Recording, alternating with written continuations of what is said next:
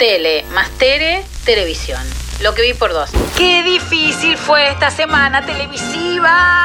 Una semana de gente que pasea de un lado al otro hablando siempre del monotema, la vida del otro, de la que vos no tenés ni idea. De todo ese ruido, rescato la anécdota de Alejandro Fantino. Me hizo un chiste y me trajo de regalo, pasó por un sex shop y me regaló, como tenía como una ventosa para poner un vidrio, la del negro del WhatsApp era chiquitita al lado.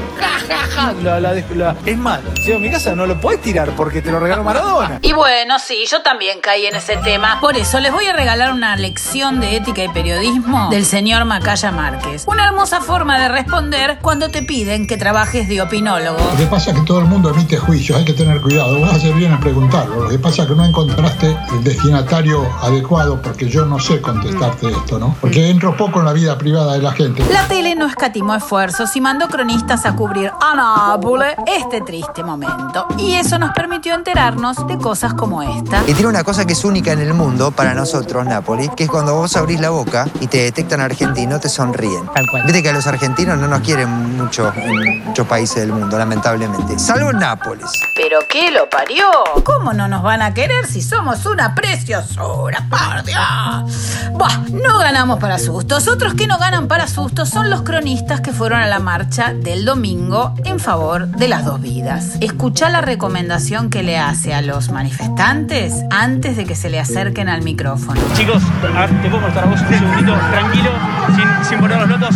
El pobre debe haber llegado a su casa muerto de miedo. Chiques, el barbijo.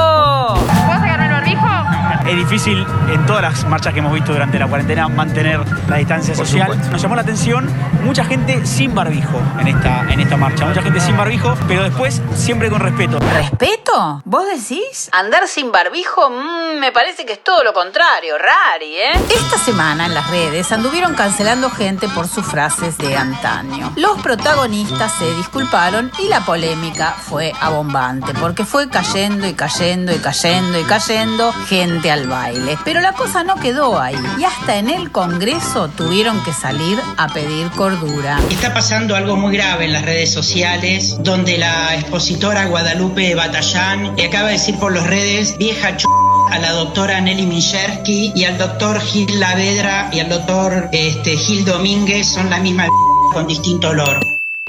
De pedir disculpas, arengaba en Twitter para que alguna de sus frases se volvieran trending topic. Hasta el viernes.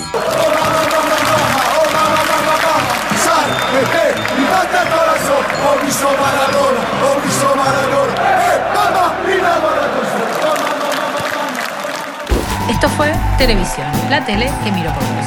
No, no, no me lo agradezcas, todo bien.